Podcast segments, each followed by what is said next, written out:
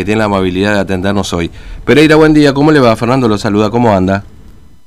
Muy buenos días, Fernando, muy buenos días a todos los que están ahí, muy buenos días a tu audiencia. Muy bien. Y acá estamos eh, escuchándote, como vos decís, Mm. este, como he sabido, nuestra agremiación ha tomado la decisión de acompañar el regreso paulatino de los alumnos a la escuela, siempre y cuando las condiciones epidemiológicas lo permitían y las autoridades educativas provinciales adopten todos los recaudos imprescindibles para volver a las aulas físicas.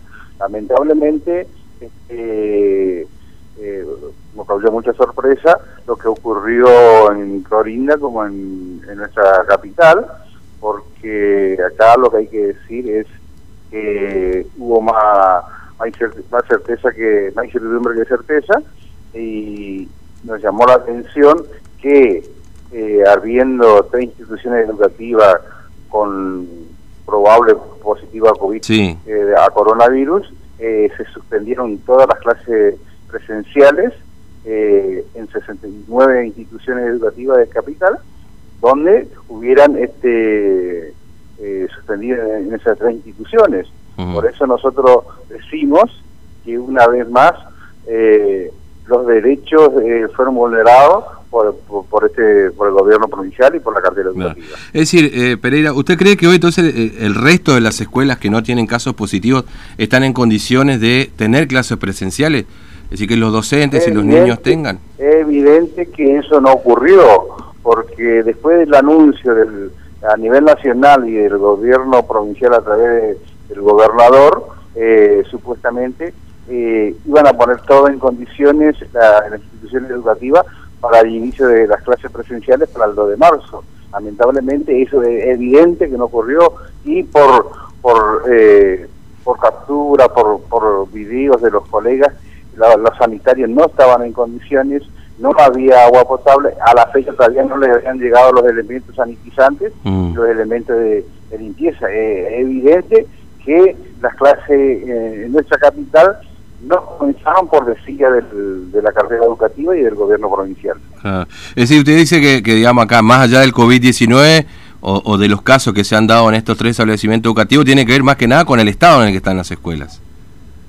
Más, más, más que nada por, por la decilla del- de, de la cartera educativa como del gobierno provincial, porque eh, acá hay que entender eh, que la semana esa de antes del inicio de clases, los padres, los chicos estaban, los chicos principalmente estaban totalmente ilusionados, ávidos para que llegue el martes para encontrarse con sus compañeritos y lamental, lamentablemente quedaron truncas esa- esas ilusiones.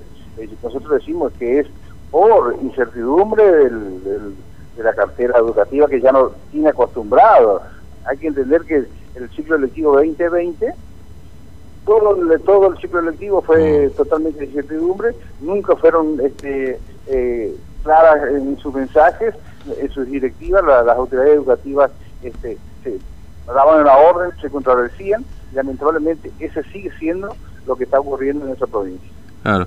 Eh, eh, bueno, son tres escuelas, ¿no? Lo que ustedes han, han detectado que, que tienen casos positivos y eventualmente personas que, que, que están aisladas también de estas instituciones, ¿no es cierto? Por eso, nosotros Sí. decimos que estas tres instituciones con 10 días de aislamiento o en cuarentena, eh, esas clases, e- esas instituciones los chicos tendrían que volver a los 10 días. Por eso todavía a eso tampoco sabemos por qué la- las otras instituciones eh, no tienen clases presenciales. Mm. Eh, hay que también eh, aclarar que todos los colegas eh, van a hacer esa escuela, cumplen su horario de- de laboral y hay que ver si hay con- conectividad, si todo el mundo tiene internet para realizar esas clases virtuales que, que dice el gobierno de la provincia. Lamentablemente ya nos llegan informaciones que hay instituciones educativas que no cuentan con Sí. internet ni, ni- ni con la conectividad adecuada para, para, para esas actividades. Mm. Ahora, este, usted, ayer bueno se lo preguntábamos también al, al doctor Vivolini, porque obviamente dice, mucha gente, bueno, eh, no comenzaron las clases, ¿cómo es que se van a contagiar? Pero los docentes están desde el 18 de febrero en las escuelas ya. ¿Usted cree que tiene que ver esto con lo que ha pasado en estas tres instituciones, digamos, con, con los docentes que han, han tenido COVID-19, con este regreso a, a las aulas en todo caso a partir del 18 de febrero?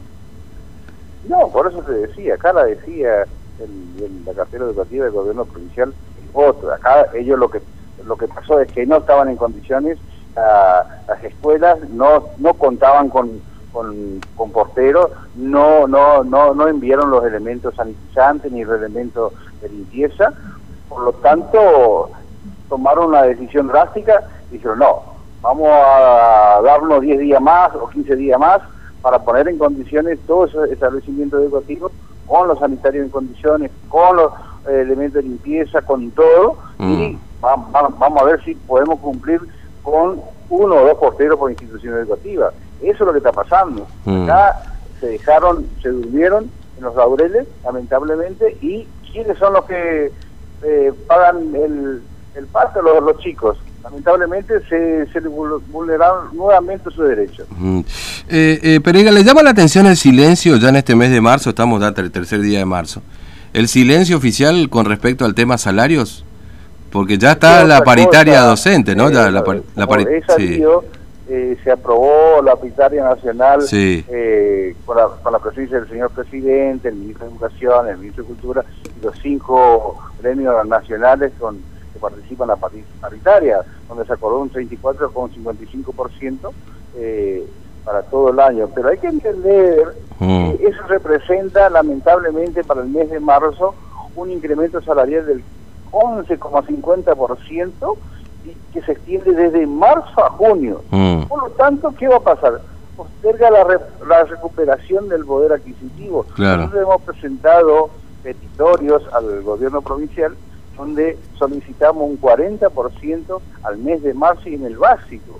Hay que tener en cuenta también, este, Fernando, lo siguiente, que acá en nuestra, en nuestra ciudad o en nuestra provincia, lamentablemente hace más de dos décadas que no se discute un salario entre la patronal y los trabajadores. El gobierno no discute salario con ningún sector, solo decide en tanto y en tanto, impone cuánto tenemos que ganar los trabajadores para vivir el dirigente que diga que participa, que hay eh, paritaria provincial, eh, está mm.